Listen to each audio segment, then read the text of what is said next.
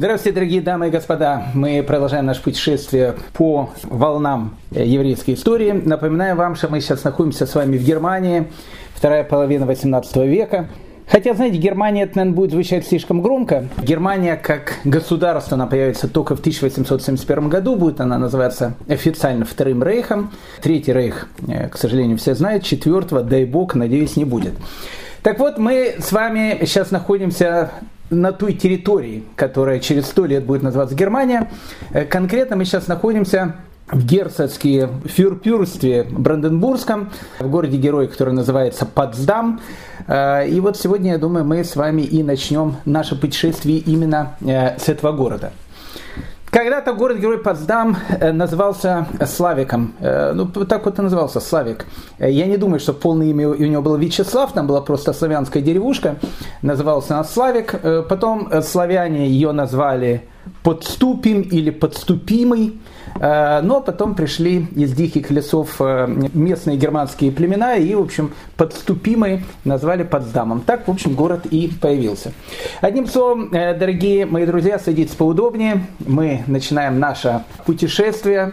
Посмотрите направо, вы видите известнейший дворец Барберини. Здание было построено в 18 веке. К сожалению, после Второй мировой войны было разрушено практически полностью, восстановлено. Сейчас тут музей. Э, посмотрите налево, вы видите совершенно потрясающий голландский квартал, одна из жемчужин Потсдама. Это большое спасибо Фридриху Вильгельму Первому. Он был большим э, таким оригиналом и очень любил все голландское. И решил в Потсдаме сделать такой э, небольшой уголок Амстердама. Ему это удалось. Хотя вот голландский э, квартал тоже был очень сильно разрушен в год Второй мировой войны. Вообще Потсдам был практически весь уничтожен в 1945 году, там за какой-то один вечер, э, американцы сбросили на Потсдам 1700 тонн бомб. И он практически был превращен во второй Дрезден. Мало зданий каких сохранилось, хотя вот, э, видите, мы прям проезжаем, это известнейшее здание, дворец Цицелинхоф. Он э, славится в первую очередь тем, что он одно из зданий, которое уцелело, а во-вторых в том, что в 1945 году именно во дворце Цицелинхоф и проходила известная Потсдамская конференция конференция. А наш э, путь идет вот к этому совершенно потрясающему дворцу, который мы видим впереди. Он действительно потрясающий, включен в наследие юнеско. Дворец, который называется Сан-Суси. Сан-Суси в переводе с французского языка обозначает «без забот».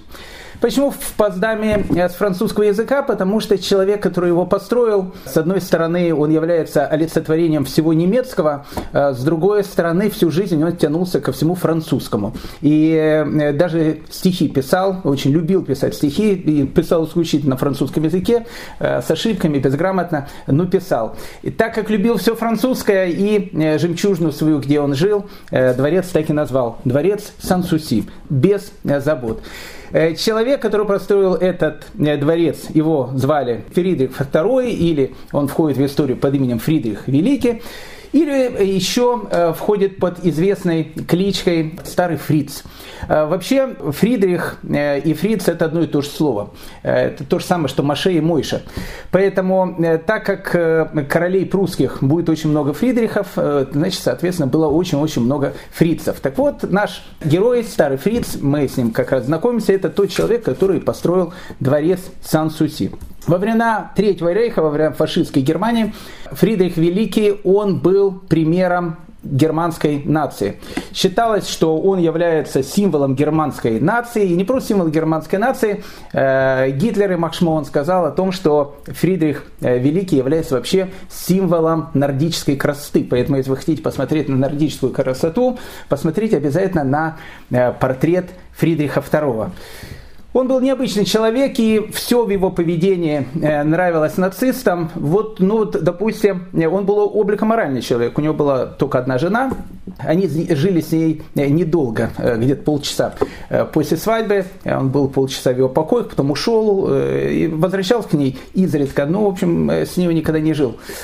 Когда в гитлеровской Германии в учебниках писали, э, почему Фридрих Великий не жил со своей женой, отвечали, что он был женат на Германии. И это было очень правильно, потому что вождь Третьего Рейха, он тоже был женат на Германии, это все очень-очень э, так подходило, поэтому Фридрих э, Великий, он был, как я сказал, облико моральный человек, семьянин, любовницы у него не было, ну, кроме одной, такая балерина была, ее звали Барбана Компони, итальянская балерина, он так в нее был влюблен, э, хотел ее даже выкрасть, э, там деньги любые платил, чтобы она только приехала в Пруссию и, в общем, танцевала перед ним.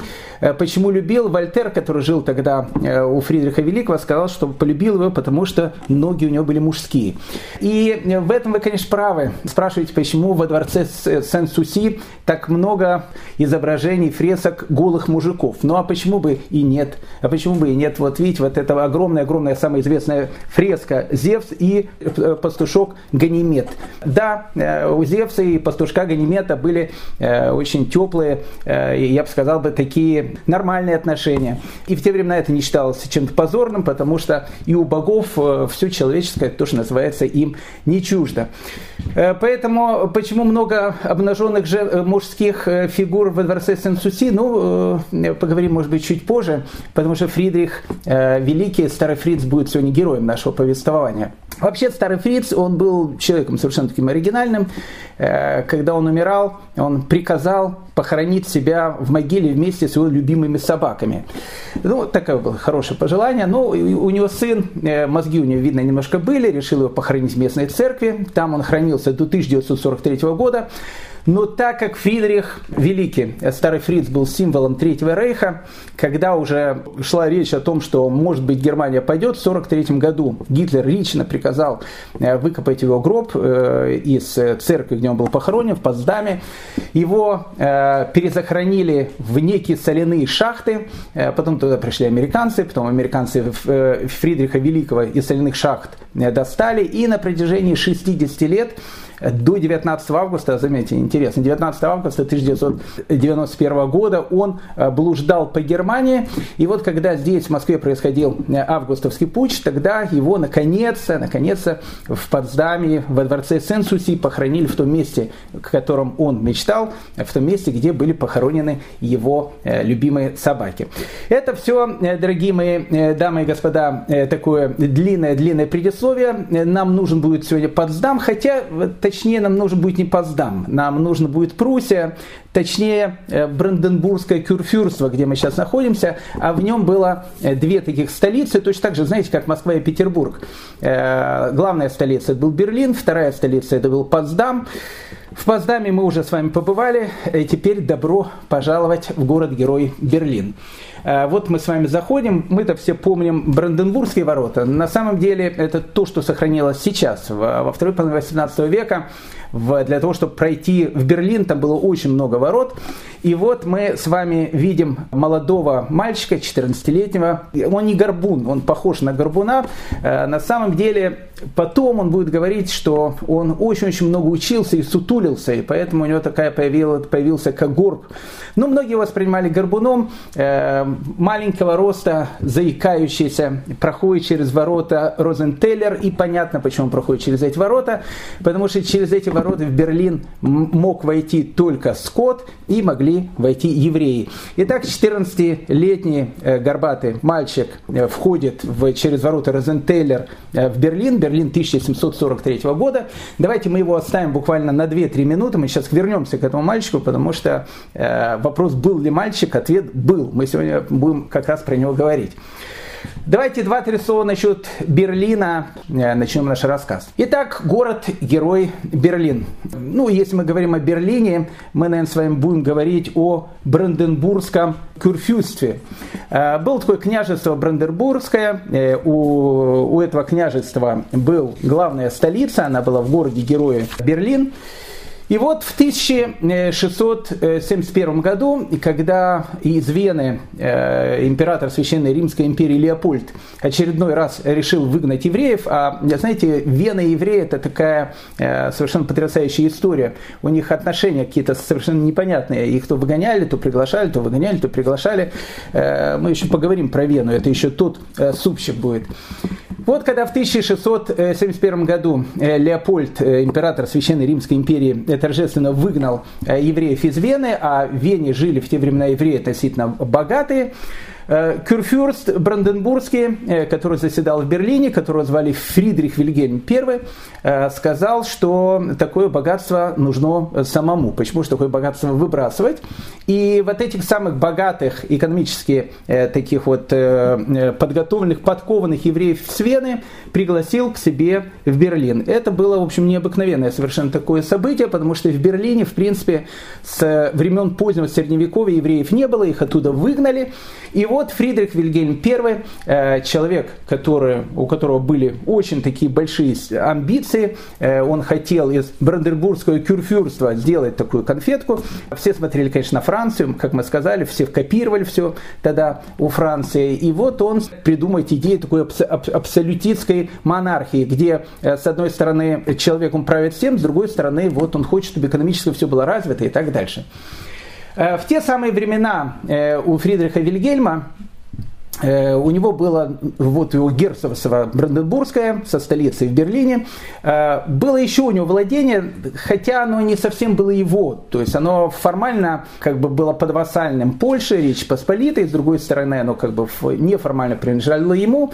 Далекая такая территория на Балтийском море, э, которая называлась Пруссия. Столица Пруссия, город-герой Кюнинсберг. Сейчас это называется Калининград. И вот Фридрих Вильгельм, э, человек, э, будучи очень-очень активным, э, в результате различных интриг, которые он делал, мы рассказывали про все эти его интриги. У нас даже есть, по-моему, несколько лекций, по-моему, 128 129 лекция, если я не ошибаюсь.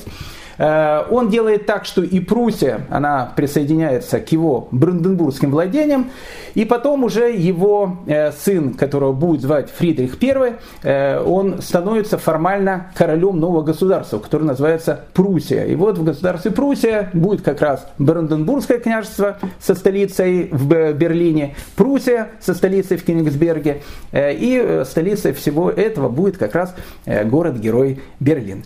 Так что, войдя через через ворота э, Розентеллер в 1743 году вместе с этим мальчиком, мы понимаем как минимум, куда мы теперь с вами попали. Мы попали с вами в столицу Пруссии. Теперь э, давайте э, немножко политинформации, потому что будет более понятно, э, что происходит в этой самой столице Пруссии. Газеты уже начали выходить в Европе, в принципе их издают уже с 17 века, поэтому в конце 18 века, поверьте мне, газет много. Поэтому мы берем у молодого человека, который продает газеты, читаем новости и видим, и видим, кто является хозяином Пруссии. Хозяином Пруссии как раз и является наш герой, с которым мы познакомились, старый фриц, Фридрих II, Великий. Э, и давайте буквально два-три слова расскажем все-таки про него. Мы э, побывали с ним в его дворце Сен-Суси. Давайте теперь поговорим немножко о нем, потому что э, если мы не будем знать о Фридрихе Великом, нам будет очень-очень трудно понять все дальнейшее повествование. Папу Фридриха Великого э, звали Фридрих Вильгельм I. Как я сказал, у них всех были имена Фридрихи. А Фридрих это Фриц, поэтому они все были фрицы. Э, папа э, Фридриха II, Фридрих Вильгельм I, был таким э, ну, необычным человеком. Вольтер его так полюбовно называл «вандал на троне». Вообще Вольтер, он жил какое-то время с Фридрихом Великим, не в смысле жил. Мы увидим, что Фридрих II любил жить с кем-то, но нет, нет он, он у него просто вот именно жил во дворце как философ. Там все было в этом отношении облика морально. Так вот, папа нашего героя Фридриха, Фридрих Вильгельм I, I, известный такой человек. Во-первых, он первый король Пруссии, а во-вторых, это человек улицы. У нас человек и пароход, а в Германии есть человек улица. Если вы будете в городе Героя Берлине, центральная, одна из центральных улиц называется Фридрихштрассе, вот Фридрихштрассе с памятником там, это все вот Фридрих Вильгельм I, папа нашего героя Фридриха Великого, старого фрица, как, как я сказал, полюбовно Вольтер назвал «вандал на троне». Ну, скажем так, у Фридриха Великого воспитание было таким, ну, довольно жестким написано. Папа у него был фильм «Самодур». Если были бы тогда социальные службы, конечно, лишили бы родительских прав. Вольтер пишет, если он видел в руках наследного принца книгу, он бросал ее в огонь. Если сын играл на флейте, он ломал флейту. То есть мы видим, человек был очень такой интеллигентный, э, не нервный, очень спокойный. Э, книги бросал в огонь, э, гитары бил о голову своего наследника. Поэтому понятно, что наследнику Фридриху II, будущему старому фрицу, когда исполнилось 18 15 лет, вместе со своим другом э, он решил убежать э, из отцовского дома в Англию. Вот эта вот вещь, она тоже э, смущала его папу, Фридрих Штрасса, в смысле Фридриха Вильгельма I, любовь, любовь его сына к друзьям. Вот так вот. Ну, скажем так, э, для современной Европы, э, я думаю, что он был бы нормальным таким э, товарищем, ну, нормальным. Тут, ну, а почему бы и нет, любил, любил друзей. И, но эта любовь, правда, она у него прошла через всю жизнь. У него было много любовников, но он никогда, кстати, это не подчеркивал и никогда, кстати, это не скрывал. Поэтому он был, наверное, один из первых таких императоров, который, в принципе, не скрывал свои любовные европейские такие чувства. Детей у него поэтому не было, женой поэтому он не жил. В 18-летнем возрасте будущий старый фриц решил от папы Самодура смотаться в Англию э, вместе со своим другом, э, бойфрендом, я бы сказал бы так. Э, их поймали на границе, бойфренда убили сразу. В те времена не понимали такие отношения. Фридриха Великого сослали на два года. Ну, как бы там ни было, когда скончался его папа, Фридрих Вильгельм I, тот же самый Фридрих Штрассе, Фридрих II Великий, он становится королем Пруссии. И хочу вам сказать, что становится необыкновенным королем. Ну, действительно необыкновенным королем. Потому что огромное количество изменений, которые будут происходить в Германии, будет связано именно с Фридрихом Великим. Ну, во-первых, его от папы э, отличала не только э, любовь к разным полам, но и вот, допустим, любовь к, э, ну не знаю, какой-то роскоши, потому что его папа, Фридрих Вильгельм I, он же Фридрих Штрассе, он любил, ну, ну он был просто помешан на роскоши, ну просто помешан на роскоши, говорили, что даже у него в его туалетной комнате тоже были какие-то золотые вещи. Вполне вероятно, у него был золотой унитаз. Я, опять же, не хочу ничего, ничего сказать, но так говорили о том, что даже в туалетной комнате какие-то вещи у него были сделаны из чистого золота. Поэтому папа, он был совершенно помешан на роскоши, а вот его сын Фридрих Великий, э, он же старый Фриц, был человек очень аскетический, такого солдатского э, плана. Э, его апартаменты в свое время посетил Казанова, что Казанова делал в э, апартаментах э, Фридриха II, не знаю, э, не хочу ничего говорить, но он дал описание этих апартаментов, он говорит, дворец Сен-Суси, он весь такой роскошный, вот эти вот изображения голые и так дальше, которые по всему дворцу. И вдруг вот покои самого прусского короля Фридриха Вильгельма, он говорит, что они были настолько, настолько скромные, что было такое впечатление, что он находится где-то на поле боя, в какой-то палатке, какая-то раскладушка, подушка, несколько каких-то тумбочек и больше ничего не было. Был он человеком действительно очень-очень скромным и э, по-своему он действительно был человеком очень таким необычным, потому что, э, допустим, вот э, Фридрих Великий, один из первых таких королей, который, ну, действительно заботится о народе. Он практически никогда не находился дома, он всегда находился в путешествиях, путешествовал по стране, путешествовал по Пруссии, Э, причем ну, демократично, вот, ну, без всяких шуток. Он мог заехать в какую-то деревню, мог зайти в какую-то харчевню, э, мог говорить с каким-то крестьянином, спрашивать, э, как ему, что у него, чего не хватает. Не знаю, мог зайти в аптеку, посмотреть, сколько стоит лекарство, там, мог зайти в магазин, посмотреть, сколько стоит там сахар, соль и так дальше. То есть, ну, вот в этом отношении это, прошу прощения, не было понтов. То есть, он действительно вот, вот, вот был таким человеком. До ужаса э, ненавидел взятки. Э, настолько ненавидел, что э, и казнократство. Настолько ненавидел, что если где-то ловил взяточника, ему было все равно, кто он был. Этот взяточник мог быть, не знаю, там последний сторож, или взяточник мог быть его близкий друг, министр, выгонял сразу со всеми вещами, которые только могло быть. Безусловно, Фридрих Великий развивает армию, довел ее до строжайшей дисциплины, увеличил границы Пруссии практически в два раза, территорию Пруссии увеличил. И вот именно с Фридриха Великого идет вот эта вот немецкая армия, Мунштра. Мунштра, это, в общем, как, это будет визитная карточка Фридриха Великого. Полностью отменяет цензуру полностью отменяет цензуру. И заметьте, еще не произошло Великой Французской революции, еще Америка не подписала Декларацию независимости. В Пруссии полностью отменяет цензуру. Можно ли писать плохо о э, короле? Можно, но в каких-то терминах, э, чтобы там э, есть границы какие-то определенные, но цензуры нету. Это была необыкновенная такая вещь. Отменил пытки. Тогда вообще пытки это были вещь, ну, совершенно такая э, открытая, поэтому пытки были отменены, суды были сделаны справедливые, э, цензура была отменена, открывает в Берлине первую э, публичную библиотеку, которая тоже была, в общем, таким новшеством, о котором, э, о котором только можно говорить. Плюс еще ко всему этому он был человек очень толерантным, э, что по тем временам было тоже очень редко. Э, он говорил, что если бы к нам говорит, в Пруссию приехали мусульмане, видите, как пророческим взглядом, он такой пророк был, если бы говорит, нам в Пруссию приехали бы мусульмане, мы бы говорит, в Берлине построили им мечети. Так и говорил.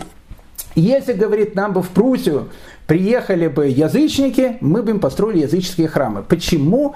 Потому что Фридрих Великий э, при всех своих странностях э, человек действительно очень и очень толерантный, демократичный, толерантный, по-своему красивый. Э, я в этой красоте не понимаю, но Гитлер и Махшмо э, говорил о том, что это является действительно символом нордической красоты. Посмотрите на картинки, погуглите, фотографий очень много. Вот такой вот был этот человек, старый фриц. Единственное, что любил всех, э, и балерину любил с мужскими ногами, и сенсуси любил, и демократом был, и пытки отменил. Единственное, что вот у него, ну, один такой минус был. Евреев не любил не любил. И, в принципе, не скрывал это.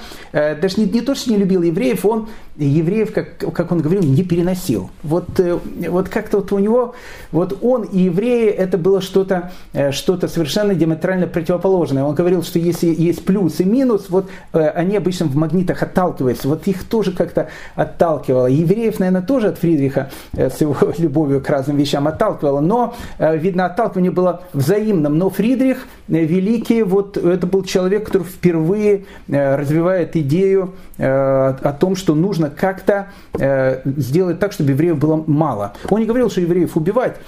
Он всю жизнь говорил о том, что нужно прекращать размножение евреев. Вполне серьезно. Вот у человека вот был вот такой комплекс вот всю жизнь. Как только он слышал, что у евреев родился ребенок, у него сердечный приступ был. Как только он слышал, что какой-то еврей покидает Германию, Пруссию точнее, он очень-очень радовался. Поэтому всю жизнь боролся против размножения э, евреев. Кстати, э, когда в фашистской Германии решали э, окончательный вопрос, что делать все время, одна из первых вещей, которая была, как-то, может быть, евреев не убивать, говорили, может быть, евреев сделать так, чтобы у них там детей не было, и тогда они сами, сами себе помрут, и, в общем, как бы руки у нас будут чистые, и евреев не будет. В принципе, идея, которая идет, вот как бы уменьшить размножение евреев, евреев, оно как раз идет от э, Фридриха, э, Фридриха Великого. Поэтому вот Фридрих Великий евреи – это отдельный разговор. У него какая-то маниакальная была вот идея, связанная с евреями. В 1750 году он подписал указ, э, что, чтобы все евреи, которые живут в Пруссии, были разделены на две категории. Были так называемые ординарные евреи и были так называемые экстраординарные евреи. Что такое ординарный еврей? Ординарный еврей – это еврей, который имеет право жительства на территории Пруссии – Гражданства у него никого нету, понятно. Но его терпят на территории Пруссии, он может жить на этой территории, может жениться на этой территории, э, у него даже могут быть дети на этой территории. И более того, ординарный еврей имеет право э, вот свои привилегии жить на территории Пруссии передать э, своим детям. Единственное, что э, ординарный еврей может женить только одного ребенка в семье. То есть, если у него есть там 10 детей, может жениться только один, а, а, а что с другими делать? Либо же быть холостыми, э, либо уезжайте в другие страны э, и там женитесь. Поэтому э, в Пруссии существует закон, прям как в Китае когда-то, о том, что только один ребенок в семье может жениться. Это было у кого? Это было у ординарных евреев. Ординарных евреев было мало. В основном все евреи были экстраординарные. Экстраординарный еврей имеет право жительства на территории Пруссии – но не может э, э, это право как бы передавать по наследству своим детям. А если у него есть дети, детей не имеет права женить, даже, даже одного ребенка не может женить, то есть он как бы живет на территории Пруссии, его семья находится вместе с ним, потому что он находится там, когда он умирает, семья должна, в общем, уехать с территории Пруссии. Вот так, такие законы тогда существовали. Так как Фридрих Великий всю жизнь боролся боролся с еврейским э, засилием, еще раз, это у него был комплекс. Но вот, вот бывает у людей комплекс. Вот у Фридриха э, вот размножение евреев это был комплекс. Он постоянно вот чуть возвращался к этой тематике. Э, ну, допустим, он скажет, что в Берлине э, могут быть только 40 еврейских частных домов. То есть, если 41, не имеют права. Причем, причем он был в этом отношении он был очень скрупулезным. 40 домов и все, ни, ни, ни одним домом больше. Если речь идет насчет периферии, только 20 процентов еврейского населения имеют право иметь собственный дом. Все остальные дома арендуют. Почему? Потому что, опять же, в основном все евреи, они экстраординарные. То есть они умирают, и, в общем, их э, дети, они, в принципе, э, уезжают из страны. Э, если еврей э, по прусскому закону объявлялся банкротом, э, его тут же выселяли вместе с семействами страны. Списки подавали Фридриху Великому, он просматривал эти списки, я не шучу, просматривал эти списки, и каждый раз это доставляло ему радость. Ну просто радость. И, там, три еврейских семьи покинули Пруссию. У него просто вот-вот настроение было, было очень хорошее. Поэтому Фридрих Великий вместе со своими демократическими такими поползновениями, вместе с тем, что он говорил, что давайте в Берлине построим там мечети, языческие капища. Все, что касалось евреев, это была как красная э, тряпка перед, в общем, быком, э, который идет, попивая Кока-Колу на корита. Ну и теперь, да, значит, ординарные евреи, как я сказал, могут женить одного ребенка. Теперь вопрос, как могут женить? Ну, давайте э, мы представим э, себе, что мы живем в Пруссии, где-нибудь так в Берлине, и давайте мы представим, что вот вы конкретно э, будете ординарный еврей. Это, это гордость, э, это гордость, настоящая гордость, люди гордились этим, я ординарный еврей, моя семья имеет право жить в Берлине, я имею право жить в Берлине, я имею, э, должен, имею право выдать одного моего ребенка э, на свадьбу, э, э, жениться или выдать замуж. Отлично. Но я вам хочу сказать, дорогие мои друзья, если вы хотите, захотите э, кого-то из своих детей э, в Пруссии женить или выдать замуж, э, хочу вас сразу предупредить о том, что удовольствие это очень и очень дорогое. Ну и действительно, страшно дорогое. По прусскому закону, опять же, подписал Фридрих Великий, герой нашего повествования, если вы хотите кого-то из своих детей женить, э, в первую очередь вы обязаны купить фарфор на 500 талеров. Я не шучу. Купить фарфор, э, в Берлине производили фарфор. Фридрих э, Великий не только любил балерин с мужскими ногами, не только любил своих собачек, но он любил фарфор. Тоже был помешан на фарфоре. Вы должны купить, значит, 500 э, на 500 талеров фарфор, но этим фарфором вы не имеете права владеть. Почему? Потому что вы должны его купить и должны его обязательно продать за границу. Почему? Потому что Фридрих Великий хотел, чтобы э, великий немецкий, германский фарфор распространялся по всей Европе. Поэтому если вы хотите женить э, вашего сына Хайма, хороший мальчик, Э, первое, что вы должны сделать, вы должны заплатить 500 талеров за фарфор. Я хочу еще раз объяснить, э, что 500 талеров по тем временам это деньги огромные. То есть мы с вами говорим сейчас о совершенно каких-то гигантских деньгах. Ну, хорошо, мы, значит, поехали, значит, в местный магазин, э, купили на 500 талеров фарфор, послали им нашим родственникам где-то в Польше. Не знаю, что они с этим фарфором делали, но, в общем, как бы одну вещь мы сделали. Э, но как бы на этом все не заканчивается. Теперь вы говорите, мы хотим поставить хупу. Хупу детям, пожалуйста, у нас есть расценочка. Какая расценочка? От 20 до 80 талеров стоит э, поставить хупу. Ну, как бы это не равин, понятно, это государство. Э, 80 талеров у вас есть? Есть. Ну, прекрасно. Значит так, 500 талеров фарфор, 80 талеров э, э, хупа. Уже посчитали 580 талеров. Деньги гигантские, еще раз, ну просто гигантские деньги. Э, так, э, дальше. Вы говорите, что вы хотите, чтобы на вашей свадьбе был свет. Конечно, а как же, вечером, э, что в темноте будем делать. Темнота, она не, не друг молодежи, не, ну, все правильно, но если вы хотите, чтобы у вас был свет на свадьбе, у нас есть тарифы. Какие тарифы? 14 талеров за свет на свадьбе.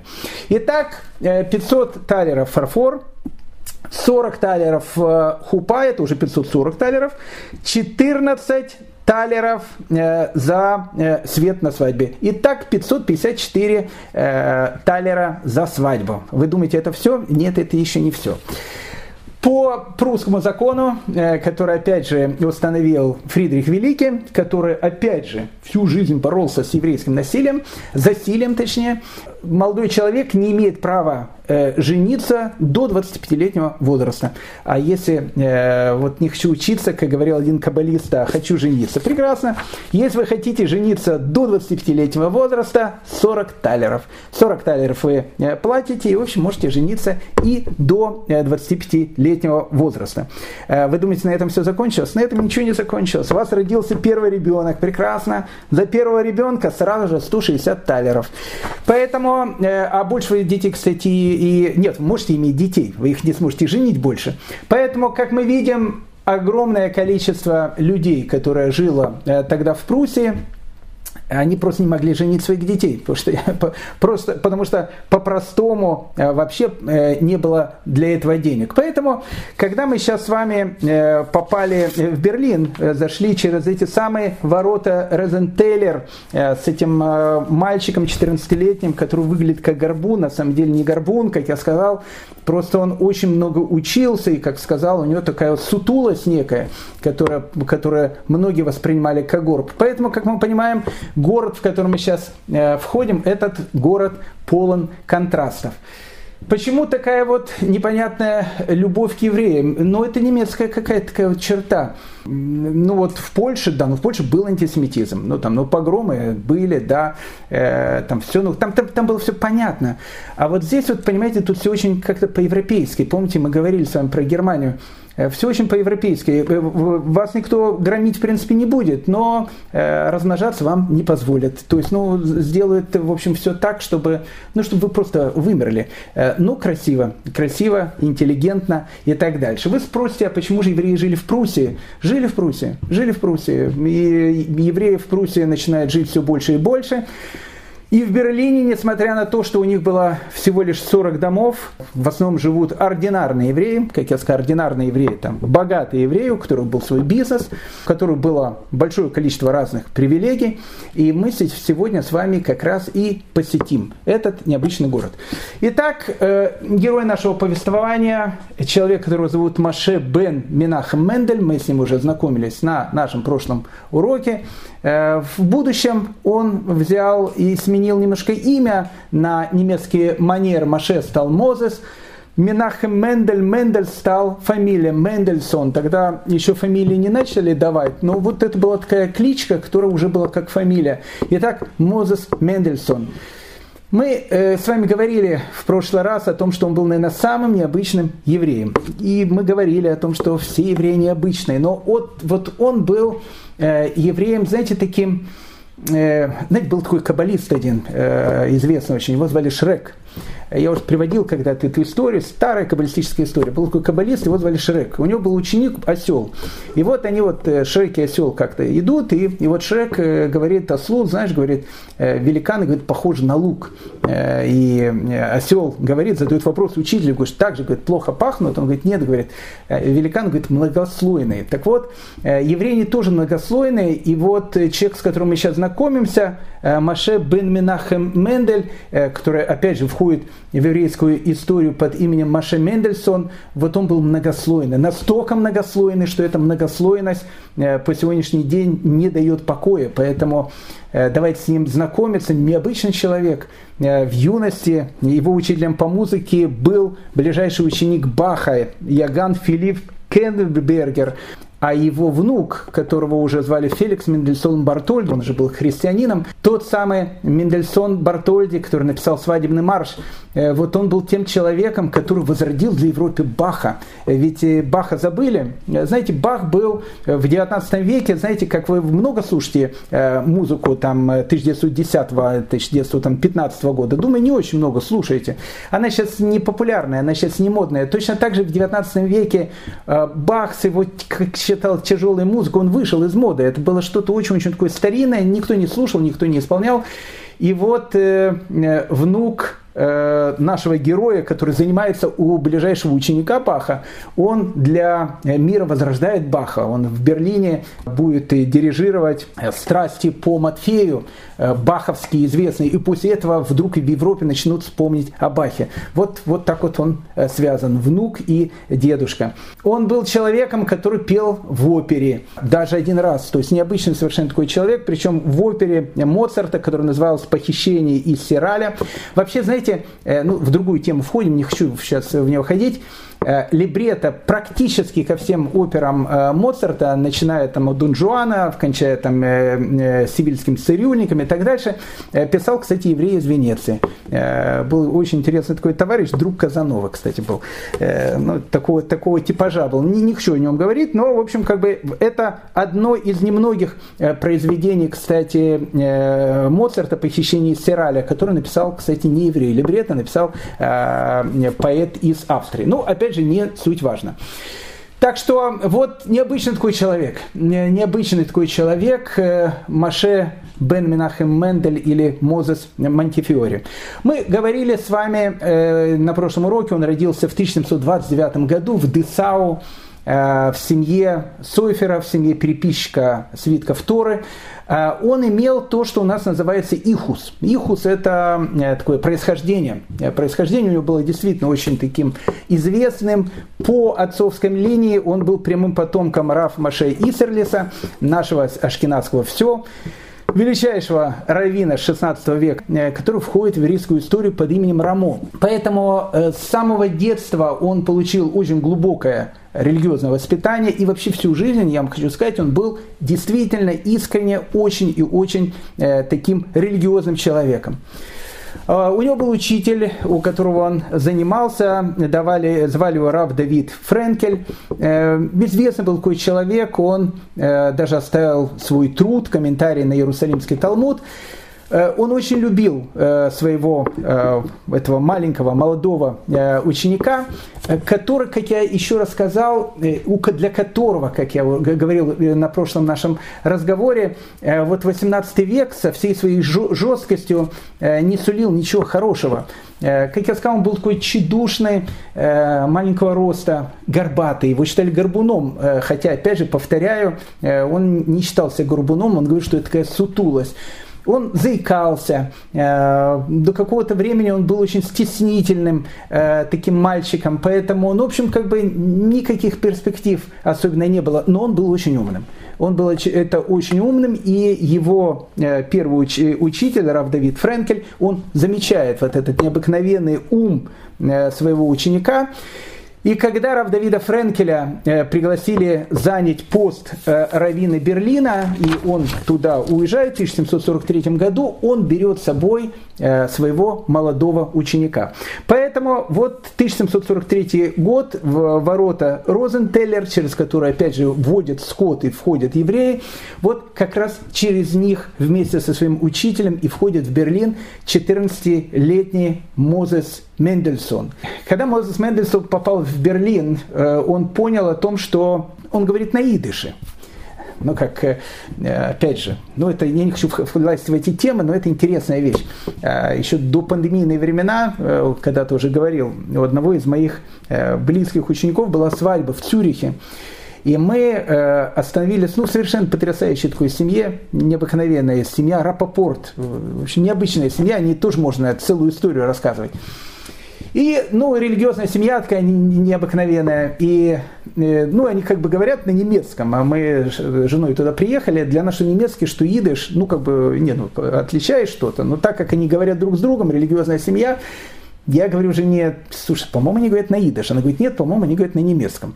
Ну, и э, я набрался наглости, я спросил, говорю, скажите, пожалуйста, вы говорите сейчас на немецком вообще друг с другом или на идыш? Они говорят, нет, мы говорим на немецком. Ну, отлично. Так вот, к чему я просто хочу сказать, что с одной стороны, э, герой нашего повествования э, Мозес Мендельсон родился в Десау. Десау это все-таки Германия, поэтому э, должен он говорить, с одной стороны, на немецком. Но с другой стороны, понимаете, у евреев же был как бы свой диалект, на котором они говорили друг с другом. Да, он, да, это был как бы немецкий язык, но это был такой это был, знаете, это суржик. Это был суржик. Вот, э, знаете, вот бывают такие города, э, я много раз, кстати, был в Умане, э, вот многие там, кстати, там, где могила Рабина Ахмана из Брасова, вот, знаете, там многие говорят на этом суржике. Есть те, которые говорят на чистом русском, а есть такое, даже непонятно, украинский, это русский, но такое, что такое смешанное.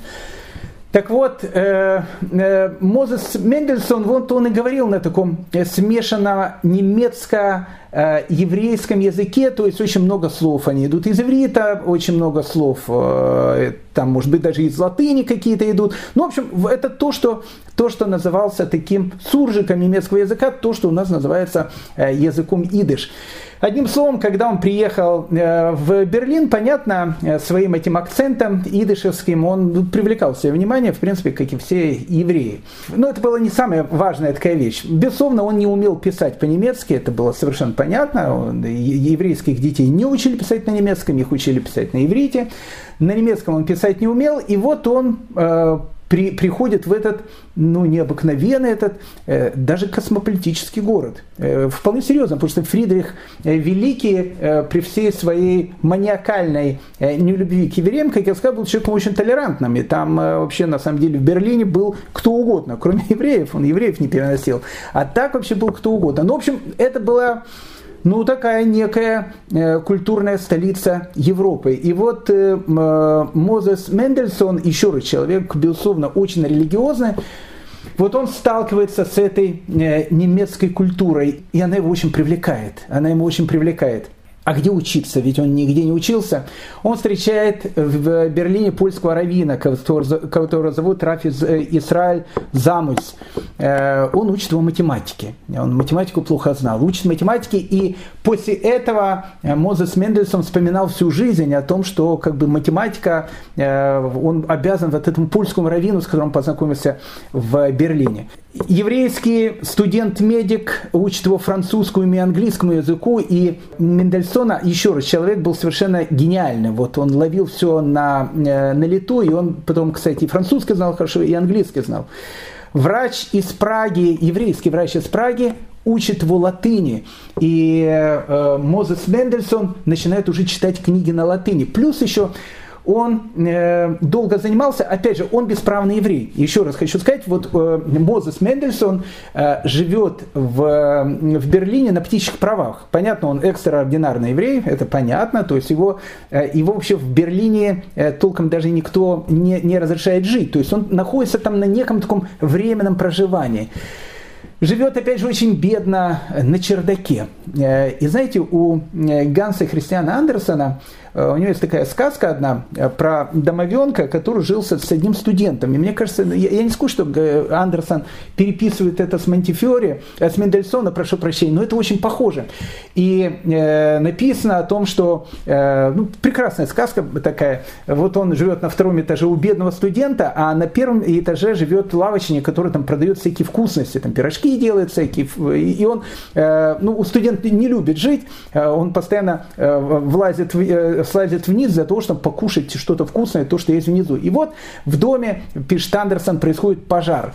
И вот этот э, домовенок, э, который находится там, вот он думает, что же ему все-таки спасать? Ему спасать вот эти вкусности, которые на первом этаже, или книгу, которую учит вот этот бедный студент, у которого нет ничего. И вот Андерсон пишет, что он из огня э, вытаскивает вот эту книгу. То есть он как бы не вытаскивает вкусности, вытаскивает книгу. Вот, вот это Мозес Мендельсон, который живет в, э, живет в Берлине. Он живет, опять же, на каком-то чердаке с голубями, э, полная грязь, маленькая-маленькая комнатушка э, но она заполнена книгами. Книги в те времена были страшно дорогие. Какие-то книги ему одалживали, какие-то книги он за какие-то копейки покупает. И э, нужно э, отдать должен, что к 25 годам у э, Мозеса Мендельсона, который 11 лет назад приехал в Берлин и говорил на каком-то суржике, не умел ни писать, э, не красиво, то, что называется, изъясняться на немецком языке, он становится э, человеком, у которого, как говорили, был самый элегантный немецкий язык в Германии. Когда будет э, потом читать его произведения, по его произведениям будет учиться элегантному, красивому немецкому языку. Вот это, вот это сила таланта. Ему было 25 лет, э, и к этому, к этому моменту у него уже даже начинает идти какая-то карьера. Э, так как он был человеком очень таким необычным, умным, э, очень такой богатый промышленник, который торговал шелком, которого звали Исках Бенхард, берет его сначала учителем своих детей, а потом, видя э, о том, что человек очень такой необыкновенный, он становится у него библиотекарем, потом становится у него бухгалтером, а потом он становится компаньоном Исхака Бернхарда, и, в принципе, всю жизнь э, он, в принципе, будет вместе с ним в этом бизнесе, шелковом бизнесе. Э, итак, Мозесу э, Мендельсону 25 лет. И вот когда ему было 25 лет, наверное, и произошла самая такая э, известная встреча, которая, в принципе, э, поменяла все его дальнейшее представление вообще о жизни и вообще о всем он познакомился с э, тоже 25-летним э, молодым немцем, э, необыкновенным молодым немцем, потому что он отличался совершенно от всех. Э, он был очень действительно он был представителем какого-то совершенно другого нового течения. Э, это была некая форма декаданства 18 э, века. Звали его Готфрид Эфраим Лессинг. Лессинг вообще на самом деле является основоположником классической немецкой литературы. То есть, э, в принципе, ну, как бы Лессинг для немцев, ну, я не скажу, как Пушкин для, э, для э, для русского человека, ну, где-то рядом, наверное, с этим. То есть, как Державин, я не знаю, ну, в общем, как человек, который, в принципе, основоположник классической немецкой литературы, Ифраим Лессинг. Ефраим Клессинг, ему было 25 лет, и он пишет скандальную пьесу. И эта пьеса произвела ну, фурор. Фурор разорвавшиеся бомбы. Э, пьеса была яркая, э, очень красивая, написанная на э, необыкновенном, красивом немецком языке, но само содержание пьесы, оно было, ну, в общем, ну, это было что-то совершенно необыкновенное. Пьеса называлась «Скандально», пьеса называлась «Евреи». Сюжет пьесы, э, которую написал Лессинг э, в, э, в тот момент, была тоже довольно странная для того времени. Вот есть молодая семья некого барона и его дочь, которую зовут Фрейлин. Они путешествуют по Германии, путешествуют на карете. И вот, проезжая некий лес, на них нападают разбойники, ну, как бы нормальная такая вот вещь, такой триллер становится, нападают разбойники, и в тот момент, когда казалось, что все потеряно, э, их убьют, ограбят, вдруг из леса, из опушки леса на коне появляется э, путник, неизвестный путник, который вообще, знаете, как в этом голливудском триллере, он достает там пистолет, убивает одного охотника, второго, потом там, приемы карате, всех разгоняет, разбивает. Э, Фрейлин, вот эта вот девушка, смотрит на него с восхищением, такой спаситель, и барон его папа тоже смотрит на этого путника с восхищением. И вот, э, э, когда э, убили всех этих разбойников, они вместе с этим их спасителем, этим благородным рыцарем, который, который, они даже не знают, как его зовут, они с ним приходят в некую такую постоялый двор, харчевню, вместе сидят, и барон говорит о том, что он такой необычный человек, он спас их жизнь, и он считает, что вот этот благородный путник, если он хочет, он может жениться на его дочери прекрасной Фрейлин. И тогда путник э, снимает э, с себя капюшон, под капюшоном э, кипа, потом расправляет волосы, витки, длинные пейсы, одевает такой штраймел, талент на себя одевает и говорит, извините, говорит, моя фамилия Рабинович. И вот и тут вот как бы такая немая сцена в ревизоре. Он говорит, я не могу Э, не могу жениться на вашей дочери, потому что, говорит, я еврей. Я еврей, не могу жениться на вашей дочери. И тут, знаете, Лесинг, он пишет вот эти э, совершенно потрясающие слова, которые говорит этот барон, о каким уважением пользовались бы евреи, если бы каждый из них был бы таким, как ты. И тогда этот путник отвечает ему тоже эти известные лесенковские слова. И каким уважением пользовались бы христиане, если бы все они были такими же, как вы также. И вот, вот это вот произведение, да, э, которое произвело, в принципе, в Германии э, эффект разорвавшейся бомбы. Э, еще раз, в Берлине, не в Берлине, Берлин не очень любил, в Потсдаме сидит у нас постоянно Фридрих Великий со своими там друзьями, с рисунками там на, на стенах и собачками, которых он любит, и походы, которые он делает постоянно. Э, еще раз, человек совершенно демократичный, но человеку, у которого ну, вот маниакальная какая-то вещь, э, связанная с евреями. Евреи, то есть они как бы ординарные, неординарные, и, и в Германии это все как бы, э, ну, в общем, в Германии это все крутится. И вдруг молодой, талантливый немецкий драматург Лессинг пишет такое произведение, необыкновенное произведение. И как раз в тот момент, когда Лессинг был э, на вершине своей славы, на вершине своей скандальной славы, почему? Потому что произведение, в принципе, оно было, ну, как бы необычным. Тут показан образ благородного, хорошего еврея. Вот в тот самый момент э, и происходит их знакомство. Причем их э, знакомство, э, которое потом переросло в дружбу, они дружили всю жизнь. И, кстати, я хочу сказать, что наш герой Мозес Мендельсон, он умрет тоже из-за этой дружбы. Это будет в дальнейшем, в 1788 году. Но тоже он пронес ее, опять же, не только через всю жизнь, даже его смерть, она будет связана с его другом, с великим Лессингом.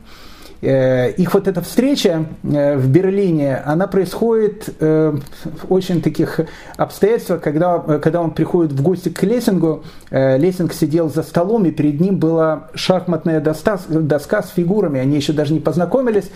Лессинг я слышал о вас, о том, что вы очень необычный, талантливый человек, я даже слышал, что вы что-то пишете. И Мозес Мендельсон сказал, что да, я пишу некие такие философские произведения, я даже не знаю, насколько э, мне даже их стыдно показывать. Я их пишу, ну, знаете, так, э, то, что называется, в стол. И Ефраим Лейсин говорит, можно прочту, и он дает ему э, его вот эти философские произведения, философские мысли Мендельсона. И он ему говорит, вы играете в шахматы? Мендельсон говорит, да. И они начинают играть в шахматы. И потом Потом, через многие-многие годы, когда Лесенко напишет своего Натана Мудрого, мы подойдем потом к этой пьесе, в Натане Мудром одна из вот главных сцен, она будет описана вот встречу вот этих двух людей, которые потом стали действительно очень искренними друзьями, когда Салахадин, он встретит Натана Мудрого, он точно так же, как Лессинг э, скажет в свое время Мендельсону, он скажет, вы играете в шахматы, он скажет, да, давайте, говорит, сыграем вместе. И вот э, э, Лессинг, он читает философское произведение, которое написал, э, которое написал Мендельсон. Оно его поражает. Оно его поражает, поражает глубиной мысли и вообще, вообще глубиной мысли. Э, он видит, что перед ним находится какой-то ну, совершенно экстраординарный человек – Э, даже э, без того, чтобы об этом знал Мендельсон, потому что он сказал, что ваше произведение нужно напечатать, его должны люди читать. Он сказал, да что вы, какое мое произведение, читайте вы, что, что вы такое говорите. И Лессинг за свои деньги издает э, «Тайна от Мендельсона» это произведение, вот его первый философский труд, и он действительно произвел Э, фурор, э, эффект э, разорвавшейся бомбы, потому что вдруг в Германии увидели совершенно необыкновенного философа. Тогда в Германии было две звезды. Это был Кант, и вдруг появляется вторая звезда на небосклоне, небосводе немецкой там, философской мысли, Мозес Мендельсон. О нем начинает говорить, вдруг узнают о том, что появился совершенно какой-то необыкновенный самобытный философ – Э, единственное, что э, только еврей. И вот эта вот вещь, она, конечно, многих и многих смущает. 1767 год, э, Мендельсон уже, кстати, женатый. Мы на прошлом уроке рассказывали, как он женился. Это легенда, но такая романтическая легенда. Послушайте прошлый наш, наш разговор, самое начало. 1767 год э, Фридрих э, э, Великий, старый фриц, решил устроить некий такой философский конкурс, на который принимаются различные философские работы, и Академия наук будет решать, кто является, там, не знаю, лучшим философом Германии. И лучший философ Германии, он должен получить первый приз. И, и две, два конкурента, они участвуют в этом конкурсе. Мозес Мендельсон – который еще совсем недавно вообще не умел писать на немецком языке, и великий Кант. И я вам хочу сказать, что Мозес Мендельсон, он побеждает в этом конкурсе. Он получает первую, первую премию. Э, и, и слава его в Германии, она начинает еще больше расти. В Германии его начали называть немецким э, Сократом или немецким Платоном. Обратите внимание, не еврейский, а немецкий. И вот здесь вот, вот здесь вот надо э, надо небольшое такое отступление сказать, для того, чтобы нам было более понятно э, то, что будет происходить в дальнейшем. Вот Лессинг э, и его первое произведение «Евреи». Путник, который э, освобождает тут прекрасную Фрейлин и ее там папу баронов, всех их освобождает, Обратите внимание, они не узнают в нем еврея, то есть он выглядит как немец – потому что если он выглядел как еврей, тогда барон бы э, не, не предлагал бы ему свою дочку. Прекрасный путник, благороднейший человек, вот этот благороднейший еврей, который, как сказал Лесин в конце, опять же вкладывает слова э, барону, который говорит, если бы говорит, все евреи были такими, как ты, он говорит, если бы все говорит, христиане тоже были бы такие, как ты, тогда был бы мир на всей земле вот эта вот идея Лессинга, романтическая идея, э, его потом будет критиковать за эту идею, она потом будет в, э, в идее э, Натана Мудрого, нету ни Эллина, ни Иудея. Это начинается что-то что совершенно такое новое. Лессинг, он где-то космополит. Как Лессинг относится к традиционным евреям? Ну, наверное, плохо. Он к евреям вообще относится очень неплохо евреев он вообще как бы, ну, как бы и уважает, у него ближайший друг. Через всю жизнь они с ним прошли. Мозес Мендельсон, он соблюдающий еврей, но соблюдающий еврей, выглядящий как немец. И для Лессинга это, это очень-очень важная вещь. И э, в Натане Мудром, в дальнейшем, главная вот вещь, которая будет у него в этом произведении, вот все должно смешаться, вот эта вот европейская культура, она должна стать совершенно космополитичной. И в этой космополитичной культуре э, не будет места еврею как человеку, который продолжает нести вот какую-то свою там божественную миссию и так дальше. Нет, он может это делать. То есть, ну, опять же, как все, ну, как бы он должен быть таким же, как все немцы. И э, ну, ничего плохого, плохого, допустим, Лессинг не видел в том же, э, чтобы он там, не знаю, на э, Йом-Кипур пошел бы в синагогу, потом сел бы на машину и, и поехал бы смотреть матч со своими друзьями. Почему? Потому что, ну, так принято. Они в церковь пошли, он туда пошел. То есть общество, в котором смывается все совершенно э, такое вот, толерантное общество. Толерантное общество. Но в этом толерантном обществе место еврею, который говорит о том, что у меня есть какая-то миссия, есть вот какая-то идея и так дальше, э, нету места в обществе такому, э, такому еврею. Мы будем говорить на следующем уроке мы будем говорить в то же самое время в Австрии э, э, находится император, который зовут Йосиф II. Мы познакомимся с этим товарищем, э, мы уже с Фридрихом э, Великим познакомились. Йосиф II не менее такой оригинальный товарищ. Вот у Йосифа II, кстати, в отличие от э, э, Фридриха Великого, который был помешан, он чисто фашистские такие вещи, надо их уменьшить, вообще лучше, чтобы их не было. Вот Йосиф II не против евреев, э, абсолютно не против евреев, но Э, вот он, как, понимаете, как Лессинг.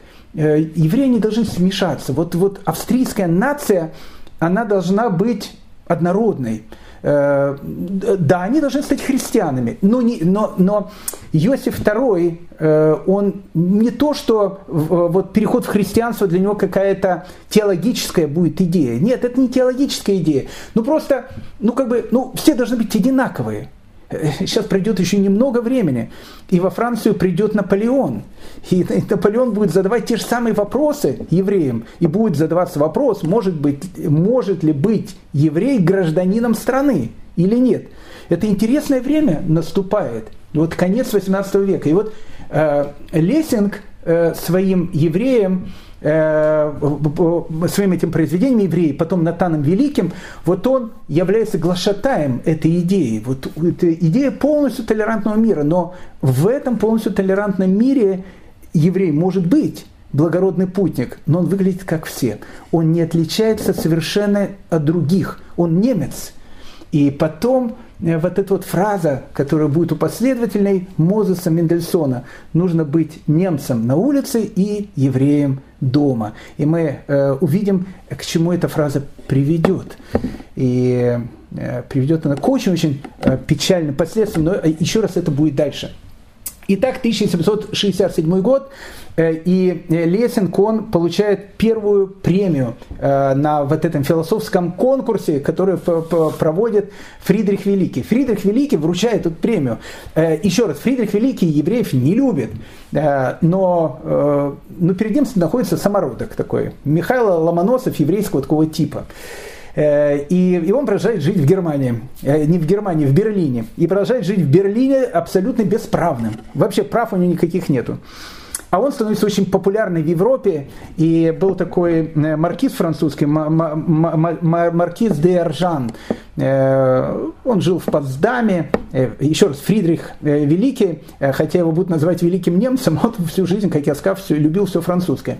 Так вот, в этот маркиз де Аржан, который живет с ним в, в Потсдаме, он побывал в Берлине, познакомился с Мозесом Мендельсоном, и он увидел вот этого необыкновенного самородка, этого, как он сказал, этого гения, этого немецкого Сократа, с которым он имел удовольствие говорить. И он увидел о том, что он живет с семьей в Берлине на абсолютно птичьих правах, у него вообще нет никаких прав. И тогда он пишет эту известную-известную э, эту записку Фридриху II, э, э, Фридриху Великому, они дружили с ним. Он пишет, философ и плохой католик – просит философа и плохого протестанта дать привилегию жить в Берлине философу и плохому еврею. Так он написал. Э, и попросил он, чтобы Мозесу Мендельсону дали право хотя бы не экстраординарного, хотя бы ординарного еврея, который может жить э, в Берлине. Фридрих II прочел эту записку, э, сказал, это тот самый, которому мы первую премию недавно вручили. И маркиз де Аржан говорит, да, да, это, это вот гений такой. И он говорит, ну, дадим ему привилегию пожизненную, но не его детям, он сказал но не его детям. То есть ему дадим, но детям нет. Они в Берлине э, не имеют права жить. Берлинская академия наук, она э, хотела э, сделать Мозеса Мендельсона, который опять же продолжает писать какие-то различные философские произведения, она хотела его сделать членом Академии наук. И, и ну, хотя это, он был еврей, но опять же, обратите внимание, он был еврей, который был, выглядел точно так же, как немец. Он говорил на немецком языке, он обсуждал какие-то вещи, которые обсуждали все. Был у него единственный недостаток. Он был дома евреем. На улице он был немцем, дома он был евреем. Это раздражало. Но с другой стороны, так как вот, э, вот это вот общество, молодое общество, э, такое вот такого типа как лессинг, давайте вот, вот сделаем общую Европу и э, полностью толерантную, чтобы смыть полностью все вот эти вот религии, все это вещи, то, что там было. Э, в Берлинской академии наук, которая была тоже очень такая модерновая, они решили его избрать э, своим почетным членом Академии наук. И они обращаются к Фридриху Великому с просьбой, можно ли вот этого великого немецкого философа Моса Мендельсона включить в Академию наук. Он сказал, что это нет, это нет. То есть, ну, как бы все, что угодно, но нет. Э, еврей не, не будет никогда членом Берлинской Академии наук. И вот здесь вот очень интересная вещь. Э, очень интересная вещь. В этом начало трагедии этого необычного человека, Мозеса Мендельсона. Он искренне Э, искренне тянется ко всему немецкому. У него вообще возникла мысль, что пропасть между христианами и евреями лежит именно в просвещении. Вот он считал, что вот если все евреи, они будут такими же, как немцы, и вот будут, вот, ну вот они будут так же жить, как немцы, они будут говорить на немецком языке, э, они будут э, Э, как его внук потом э, будет там открывать там Баха там или или как Фрейд э, делает там начало там психоанализа или как еще один выродок Карл Маркс будет там не, не знаю какие-то социалистические идеи там делать то вот они будут они будут как бы с одной стороны немцы и они будут жить в этой культуре он считал эту культуру великой немецкой культурой при всем при этом будут оставаться евреями. И он считал, что вот если убрать вот эту вот вещь, это ведь мысль его друга Лессинга, вот э, у евреев должно быть просвещение. Он не против религии, еще не против религии. Понятно, что потом все его потомки, они э, станут христианами, ассимилируются, и когда их в, во время войны, уже в 40-е годы, Эли Визель писал об этом, что самую страшную картину, которую он видел в Аушвиц-Беркинау, это были вот эта вот немецкая интеллигенция, э, которую всю жизнь считался немцами. У них, у них вообще еврейского ничего не было, они были немцы. И вот когда пришел Гитлер, он сказал вы евреи. Они говорят, мы не евреи, мы немцы, мы настоящие немцы. И вот Э, он говорит, самая страшная картина была, когда вывозили этих дам, которые приезжали там в шубах, э, этих аристократов, которые считали себя немцами, и, и которых там раздевали до, гола, до, до гола и, и, и отправляли вместе со всеми в газовые камеры и сжигали в крематории. И их было, как говорит Эли Визель, больше всего жалко, потому что они не понимали, почему их сжигают. Ведь они, ведь они были немцы. И вот, вот здесь вот Э, начинает и э, зиждется вот эта трагедия Мозеса Мендельсона. То есть с одной стороны, э, с одной стороны он, вот он всю жизнь тянется к чему-то немецкому и пытается показать о том, что он не меньше немец, чем все остальные. Но немцы, даже самые интеллигентные, даже друзья Лессинга, они к нему очень хорошо относятся может быть, они, в общем, к евреям не очень хорошо относятся. К Мендельсону они очень хорошо относятся, он похож на них. Но все равно вот эта вот вещь, ну он же еврей, оно, оно все равно остается. И Мендельсон э, вот не может это понять. Почему вот это вот происходит? Почему происходит этот антагонизм? Почему, когда он, еврей, становится практически такой же, как они, все равно они показывают на него пальцем. У него есть там в дневниках э, совершенно такая трагическая э, запись. Он пишет, я иногда гуляю вечером с моей женой и детьми. Папа спрашивает меня, мой невинный ребенок, что там кричат нам вслед эти школьники? Почему они бросают нас камни? Что мы им сделали? Да, милый папа, говорит другое дитя, они всегда преследуют нас на улицах и ругают, и почему-то называют нас жидами-жидами. Но разве быть евреем позорно в глазах этих людей? И что это им мешает? Ах, опуская глаза и тихо вздыхая, люди, люди, до чего вы, наконец, довели себя? Ох, эту фразу я помню. Люди, люди, до чего вы наконец довели себя? Это был 92 год, самое начало. Я тогда жил в городе Герое Киеве, еще незадолго до моей, моей поездки в Австралию. И, и я подрабатывал, я учился в университете и подрабатывал в совершенно потрясающем месте – в Государственной э, библиотеке Академии наук Украины, библиотеке имени Вернадского. И тогда только рухнул Советский Союз. И тогда было совершенно такое необычное время. Э, дело в том, что в, там, до революции у евреев, которые жили там, на Украине, там, это центр еврейской жизни был, Э, национализировали все, что у них было. И в первую очередь национализировали книги. И появилась э, вот такая вот еврейская э, библиотека. Она была даже в 30-е годы, потому что это было все популярно. Потом Сталин закрыл эту библиотеку, и она каким-то чудом пережила. Пережила фашистскую оккупацию лежала на каких-то подвалах, не было уже даже ничего, даже каталогов не было. Но все знали о том, что там находятся десятки тысяч редчайших книг. И никто не знал даже каких книг. И вот я помню вот эти вот книги со всех этих хранилищ, э, самый-самый центр э, Киева, э, университет, Красное здание, в центре города. Вот там находится эта вот библиотека Академии, ну, один из филиалов Академии библиотеки имени Вернадского. Я помню этот огромный зал, огромный зал, который был в этом старинном здании. И он, понимаете, вот сверху и до потолка был завален книгами. Э, и никто не знал, что это за книги. И надо было их описывать. Нужно было, чтобы кто-то составлял каталог. И э, тогда искали молодых людей, которые, а, знают историю, б, знают немножко иврит, э, в, разбираются во всем этом. И у них был такой клич везде, откликнитесь, нам нужны люди, которые нам будут помогать описывать эти книги. И вот я после учебы в университете шел туда. Это было одно из самых счастливых времен моей жизни, когда я держал эти книги в руках, редчайшие книги. К чему я все это рассказываю? Вот эта фраза, вот эта фраза «Люди, люди, до чего вы наконец довели себя?» Я ее услышал тогда первый раз. И она меня тогда поразила. Я потом понял, что это фраза Мендельсона. Но когда я услышал тогда, в 92 году, она меня поразила. Там была одна бабушка. Э, не знаю, кто был ее муж, она, вот такая, знаете, была русская интеллигенция такая, э, она, э, 92 ну, год, ей, наверное, был под 80, может быть, она еще дореволюционная была. Она в совершенстве знала французский, э, в совершенстве разбиралась латынь, и, и она описывала все те книги, в которых были какие-то иностранные надписи, либо там латинские, либо еще какие-то.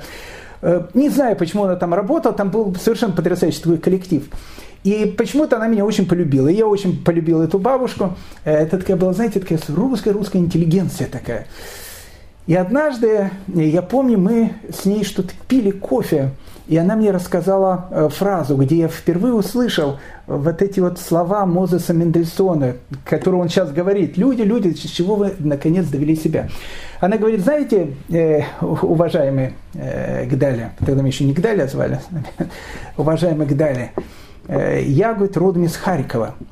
И, знаете, говорит, до войны в нашем доме была соседка – и эта соседка, которая жила в нашем доме, она, она была такая ну, не просто убежденная коммунистка, она была такая вот фанатичная, фанатичная, убежденная коммунистка. И она, и она постоянно, вот, э, вот у нее все это было. И моя мама, э, она говорит, которая была из той еще старой интеллигенции, она ей говорила, как, как сейчас помню, эту женщину звали Роза, как отчество не помню, она ей говорила, Роза, ну вот вы э, вот говорите такие вещи, вот вы там э, нашего соседа, который там что-то соблюдает, ведь он же тоже еврей, вы что же еврейка, как вы, ну вот как вы это все можете делать? Она говорит, я не еврейка, я коммунистская, я космополитка, у нас нет понятия евреев.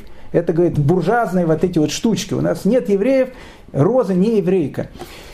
И она говорит, я это помню, вот эта вот Роза, которая живет в нашем доме, вот эта коммунистка, э, мы не евреи, мы коммунисты, у нас нет понятия евреев. И вот, говорит, 41 год.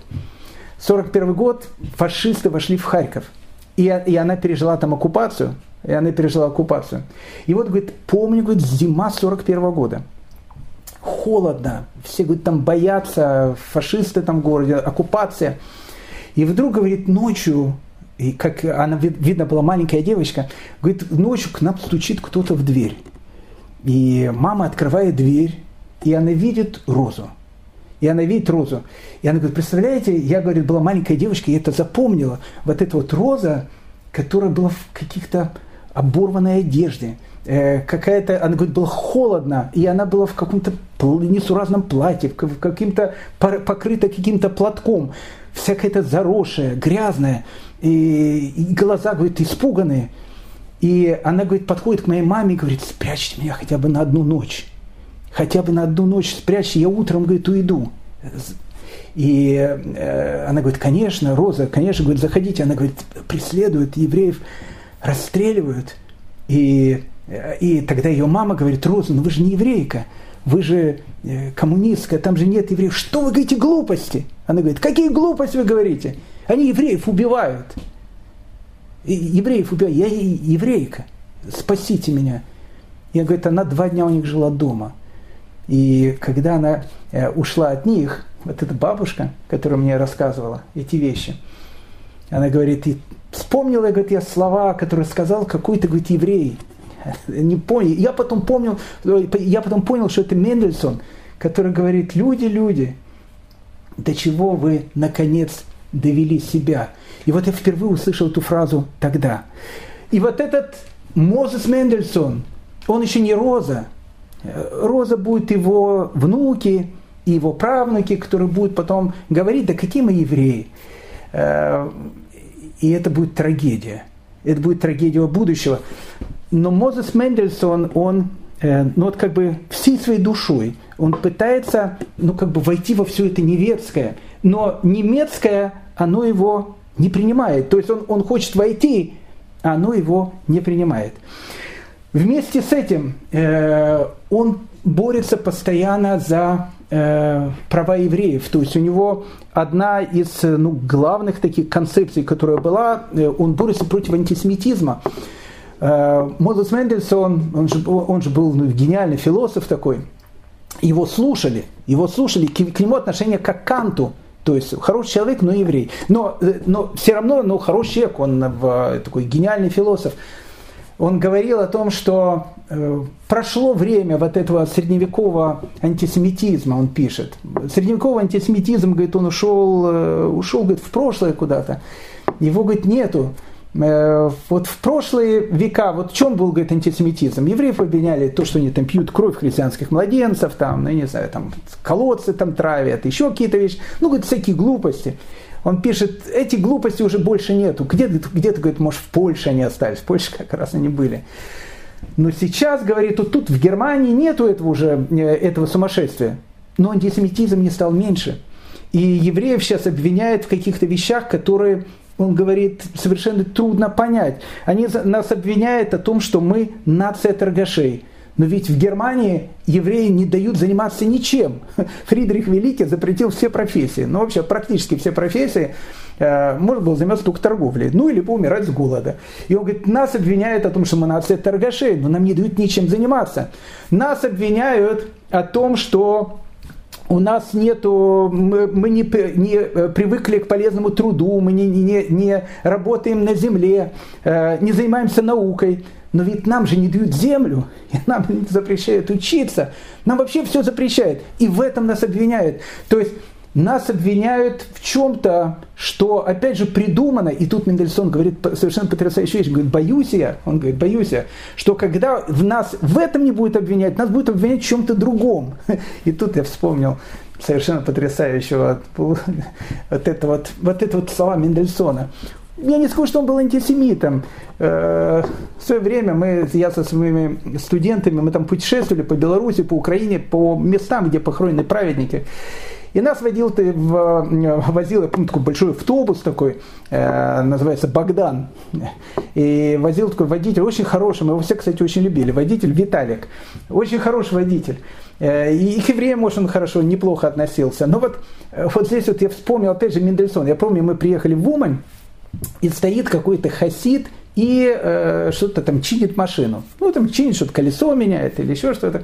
Он едет, и мы там рядом с ним, он говорит, вот, вот евреи, вот евреи. И говорит, копейку, говорит, сэкономят, копейку сэкономить. Не даст, говорит, копейку, чтобы кто-то ему сделал эту вещь, копейку, говорит, сэкономить. Делает все сам. Я говорю, Виталик, слушайте, я говорю, а что бы было, если вот мы бы сейчас проезжали, вы увидели бы о том, что стоит еврей рядом, стоит рядом украинец и, и, и чинит ему колесо. Что бы вы сказали? Вы сказали, вот еврей, вот еврей. Заплатит кому-то другому, а сам ничего делать не будет, потому что бездельник. И он встал, посмотрел на меня и говорит, ты знаешь, говорит, наверное, так бы и сказал бы. Вот эта вот вещь, понимаете, это вещь, которую не понимает Мозес Мендельсон. И, и он, э, он пытается понять природу вот этого э, антисемитизма. И в этом вся его трагедия. То есть, понимаете, с одной стороны, он пытается войти в это общество. И общество где-то это принимает, но с другой стороны, в этом обществе, которое его принимает, он все равно чужой. И тут 1779 год, и Лессинг, ближайший его друг, с которым, опять же, они дружат всю жизнь, пишет своего Натана Мудрого. Натан Мудрый – это манифест. Э, это манифест будущего европейского видения мира. Э, Натан Мудрый – это вещь, которая произвела ну, фурор. Это необыкновенно талантливая вещь, необыкновенно талантливое произведение. Герой Натана Мудрого этой пьесы, сам Натан Мудрый. А Натан Мудрый – это близ, ближайший друг Лессинга, с которым они, опять же, всю жизнь продружили. Это его друг юности, это Мозес Мендельсон – сюжет этой книги, этой пьесы необыкновенный. Третий крестовый поход. Я не буду рассказывать третий крестовый поход, это Ричард Львиное Сердце, вся эта компания, Салахадин, который там разбивает крестоносцев, отбивает у крестоносцев Иерусалим, конец 12 века, третий крестовый поход. И вот, значит, э, Салахадин, который разбивает крестоносцев, там была известная вот эта вот вещь, когда Э, крестоносцев разбили, и Ричард э, Львиное Сердце, он сказал, мы разбиты, там все, Иерусалим не отвоевали, ну, можно ли нам хотя бы войти, посмотреть этот город, в который мы не вошли? И Салахадин, это была известная вещь, историческая вещь, он вводит этих э, крестоносцев, которые не вошли в Иерусалим, для того, чтобы они посмотрели тот город, который они таки не взяли. И вот с этого начинается как бы произведение. Вводятся пленные крестоносцы в Иерусалим – и Салахадин их всех убивает. Это не совсем правда. Но не, не суть важно, это же это ж драматическое произведение. И Салахадин всех убивает, кроме одного молодого э, крестоносца. Почему? Потому что этот крестоносец тамплиер э, хромовик, как пишет Лессинг, тамплиер, э, он был необыкновенно почему-то похож на брата Салахадина, которого звали Асад. Ну, это такое вот, опять же, это не историческая вещь, это произведение, Натан Мудрый. И он сохраняет ему жизнь. И вот этот, значит, крестоносец идет по Иерусалиму, и вдруг он видит дом. И в доме страшный пожар. И он входит в этот дом, и э, видит, что в этом доме находится прекрасная молодая еврейка, которая зовут Реха. Ну, Реха, скорее всего, это э, Рахель. Реха. И, и он ее спасает из огня. И он ее спасает из огня. Это Реха, которая уже думала о том, что она погибла, видя какого-то юношу, прекрасного юношу, который спасает ее из огня, она была уверена, что спас ее из огня ангел. А Реха, она дочка Натана, которого все в Иерусалиме называют Натан мудрый, потому что Натан, он действительно был мудрец. И все, и мусульмане, и христиане, они все как бы ну, знали, что он такой мудрец. И вот э, через какое-то время э, Натан Мудрый, который был где-то, не знаю, делами занимался, возвращается в город, и Реха ему рассказывает эту потрясающую историю о том, что был пожар, и какой-то ангел в виде прекрасного юноши вытаскивает ее из огня, она уверена, что это был ангел. Это одна как бы линия. Тут идет в другая линия. Э, и в этой другой линии Салахадину нужны срочно деньги. И он не знает, где взять эти деньги. И вот он решает, что эти деньги можно, значит, взять у евреев. И лучше всего, конечно, как-то еврею, э, ну, как бы его грохнуть и деньги у него забрать. Э, на самом деле тут э, Лессинг использует, как бы это уже не его, мы, не, не его идея, вот в данном случае это Бокаччи, Декамерон. Ну и Бокаччи в Декамероне эту идею и историю о трех кольцах – это тоже не его идея, это, ну, как бы это легенда, которая э, блуждала. Но впервые она появляется у Бокаччи. И тут ее вставляет Лессинг. И Э, Салахадин решил, ну вот как можно еврея, значит, э, там, грохнуть и забрать у него, в общем, как бы все деньги, э, чтобы не отдавать. И он решил, что он задаст еврею вопрос, какая религия лучше, ислам или иудаизм. Он скажет, допустим, ислам. Он скажет, о, ислам прекрасно, значит, ты теперь становишься мусульманин. Ну, хорошо, деньги не получишь, зато, значит, душу заблудшую получит в лона. А если он скажет иудаизм, он скажет, иудаизм, ничего себе, ты мне скажешь, возьмет и убьет, и, в общем, заберет у него все деньги. И вот здесь вот Лесинг как раз и описывает вот эту вот вещь, когда э, Салахадин, он как раз сидит и приглашает Натан Мудрого. И вот эта встреча происходит. Салахадин, э, шахматная доска, и они играют в шахматы. Вот это вот первая встреча Лессинга и Монтифиори, он ее, э, и Мендельсона, он ее описывает. Натане Мудром. И вот, значит, э, приходит к нему Натан Мудрый, и э, Салахадин спрашивает, а какая религия э, самая лучшая? Вот христианство, ислам, иудаизм, вот скажи мне, пожалуйста. И рассказывает тогда Натан Мудрый эту известную, известную эту притчу, еще раз, которая впервые появляется у Бакача все ее знают, ну, ну, на одной, ну точно на одной ноге скажу. Э, у одного, значит, э, человека, э, он был очень такой благородный, богатый, он скажет, что вот все богатство, все наследство, которое есть у него, он дает самому своему благородному, необычному сыну. И для того, чтобы э, его сын видел, что он становится как бы хозяином всего этого наследства, он ему дает кольцо. Вот это вот редкое, необычное кольцо. И вот это кольцо, оно передавалось из поколения в поколение самому лучшему сыну, который, в общем, становился наследником своего отца. И вот спустя какое-то время у одного отца, у него три сына. И все эти три сына прямо как три богатыря. Э, как Илья Муромец, Алеша Попович, Добрын Никитич. Ну, кто из них лучше? Но они, но они все красавцы такие. Ну, в общем, все хорошие. И он не знает, кому дать кольцо. И тогда он приказал ювелиру взять и сделать две копии кольца, которые один к одному будет вот как то кольцо, которое имеет он. Вообще нельзя будет отличить. Даже при помощи микроскопа и даже при помощи, не знаю, разбирая там на атомы, нейтроны, протоны, невозможно будет отличить точная копия. Точная, точная копия. И изготавливает. И э, хранит их у себя в шкатулке. И э, когда он умирает, он говорит, когда я умру, дети мои, откройте эту шкатулку, возьмите, значит, кольцо, и у кого будет, значит, кольцо, тот и станет э, моим наследником. Вот он умирает, открывает шкатулку, а там три кольца. И они смотрят на эти три кольца, они три кольца одинаковые. Одно из них настоящее, но они уже не знают, какое. И вот они стоят с этими кольцами и говорят, какой же из них настоящее? Мы уже, ну, как бы, совершенно ничего не понятно. И Бакачи, и Натан Мудрый заканчивают эти словами. Есть три религии. Христианство, ислам, иудаизм. Одна из них истинная. Но какая из них истинная? Это, знаете, говорит, как три кольца. Это уже невозможно определить. Поэтому лучше всего, когда все будут жить в дружбе. Это вот идея Лессинга. Это идея Лессинга. И, и, и тут, значит, э, опять же, сюжетная линия. Тамплиер он узнает э, о том, что девушка, которую он спас, он в нее влюбляется, он опять ее встречает, это прекрасно, это Рэчел, это Рехи это, и он понимает о том, что он на ней жениться не может, потому что он христианин, она иудейка, и вдруг он узнает о том, что на самом деле она не является э, дочкой Натана Мудрого.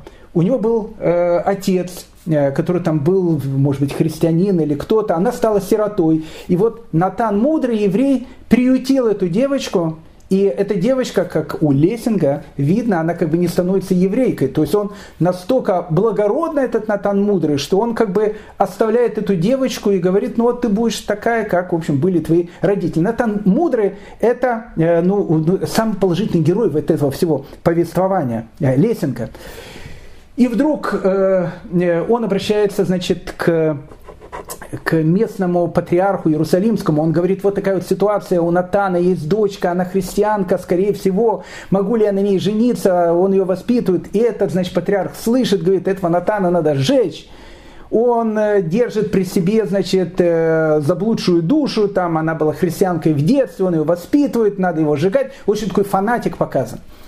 И в конце концов, в конце концов, э, развязка всей этой истории оказывается, о том, что у Салахадина, сказал, был брат, которого звали Асад. Опять же, все это сказка, понятно, что это все произведение драматическое. И у этого, э, и у этого Асада было двое детей, э, мальчик и девочка. И вот он попал в, в плен к христианам, и они убили его и забрали двух детей. И одна дочка этого Асада, она становится сиротой, и ее э, удочерил Натан Мудрый, и это племянница, получается, Салахадина а сын э, Асада, любимого брата э, Салахадина, это становится этот самый тамплиер. И оказывается, что и Рехель, и этот Рахель этот, и э, тамплиер, они брат и сестра. И они одновременно являются, она является как бы дочерью Натана Мудрого, он является племянником Салахадина. И вот здесь конец этого драматического произведения. Какой?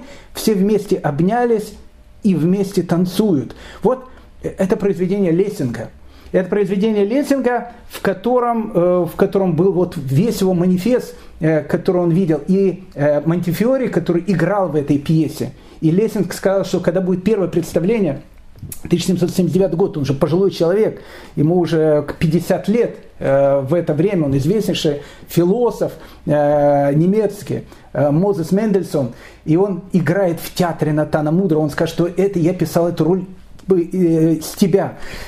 Вот это вот новый манифест, э, манифест того, что э, вот все как бы вместе смешаются, э, станет вот единое что-то общее. И Мозес Мендельсон, он в принципе тоже поддерживает где-то эту идею. Он поддерживает эту идею, но видит, что реальная жизнь показывает совершенно другие вещи. Он тянется к этому немецкому обществу. Это немецкое общество даже принимает его, но все равно для них он остается евреем и никуда от этого не деться. И вот этот вопрос, который мучает Мозеса Мендельсона, кстати, он до самой своей смерти, э, абсолютно э, соблюдающий еврей, верующий еврей, он э, ортодоксальный еврей, он написал, перевел Тору на немецкий язык и написал комментарий к нему, который назывался Биур. Многие раввины были категорически против этой, этой вещи, потому что, опять же, он попытался дать некий комментарий на Тору с точки зрения, опять же, современной ему вот э, европейской мысли. Э, она, опять же, он ее не пишет как нерелигиозный человек, он еще раз очень религиозный человек. И Тор он переводит на классический немецкий язык для того, чтобы как бы евреи, которые говорят на классическом уже немецком языке. Он был категорически против идыша, он боролся с идышем всю жизнь, он считал, что этот суржик нужно как-то э, убирать у евреев. Евреи должны быть, ну, ну, как бы они должны быть как немцы. Они должны быть еще большими немцами, чем сами немцы. И вот, вот это вот э, необычный чек. 1785 год, э, зима. Э, в декабре разгорел страшный скандал. Э, Лесинг умер и к этому моменту уже и Мозес Мендельсон, он страшно переживает эту утрату. Он необыкновенно любил э, э, Лесенко. Э, они были действительно два очень-очень-очень... Ширвин и такой, знаете, два ближайших друга таких необыкновенных. И вдруг Лесинга обвиняет в том, что вот и все его идеи, они были очень похожи на идеи Спиноза. А Спиноза тогда, э, в принципе, э, он был довольно такой скандальный автор. То есть э, для многих Спиноза был идея атеизма. Лессинг не был атеистом, но его обвиняют в этом, что ну, какие-то какие вот у него идеи, вот он становится приверженцем Спинозы. И вот и в Натане Мудром, везде это все видно. И Мозес Мендельсон, который тоже, понятно, э, против идей Спинозы, э, он видит о том, что это клевета на его друга. Это была зима, 31 декабря 1785 года, пятница. И, и перед этим он быстро написал э, такую статью, которую назвал «С друзьям Лессинга», где он доказывал о том, что он э, дружил с Лессингом всю жизнь. И он знает о том, что у Лессинга э, не было этих вещей. Он, он, он оставался, э, может быть, таким толерантным, но он все равно оставался верующим человеком, Лессинг и э, пятница, и он до субботы э, пытается э, вот это вот произведение привести в типографию, чтобы ее успеть напечатать. Он, он считал, что его нужно печатать чем быстрее и разослать, и чтобы все увидели, что все вот эти вот пасквили, которые идут на лестнице, что все это неправда. Как говорила его жена, Фромит, она вспоминала потом о том, что так как он спешил, и был очень холодный день, он выбежал в типографию вот с этим э, пачкой бумаг, где было написано его эта статья друзьям Лессинга, и простудился. Было очень холодно, и он пришел домой, и, и, и в субботу, как она пишет, он заболел. И болезнь, она очень-очень сильно прогрессировала, вполне вероятно, было воспаление легких. И уже 4 января 1786 года в возрасте 56 лет Мозес Мендельсон умирает. И вот, э, а, дальше, а дальше послесловие. Э, послесловие. Важное послесловие. У него э, дети, шестеро детей – Двум своим дочерям он успел э, сделать хупы. Сын у него был Йосиф, он, э, он как-то, он, он же был больше немец, чем еврей, но как бы так как Мозес Мендельсон э, был, как я сказать, человеком очень толерантным, открытым, он считал, ну ничего страшного, как бы, ну, ну, ничего страшного, он, он все равно же еврей, будет себя ощущать себя евреем. И как бы не, не обращал на это внимания. Из шести детей, четверо детей Мозес Мендельсона, они крестились. Интересно, что к середине XIX века э, в Германии насчитывалось 56 потомков Мозеса Мендельсона. Из 56 потомков Мозеса Мендельсона только четверо оставались евреями. Трагедия великого горбуна из Десау – э, Мозеса Мендельсона. Человек, который пытается влиться в это общество, и это общество почему-то не принимает его. И вопрос, почему у Мозеса Мендельсона остался неотвеченным. Но об этом мы будем с вами еще долго говорить, э, потому что весь конец 18 века и весь 19 век до печей Аушвица – в Германии будет этот вопрос, на который будут пытаться найти ответ.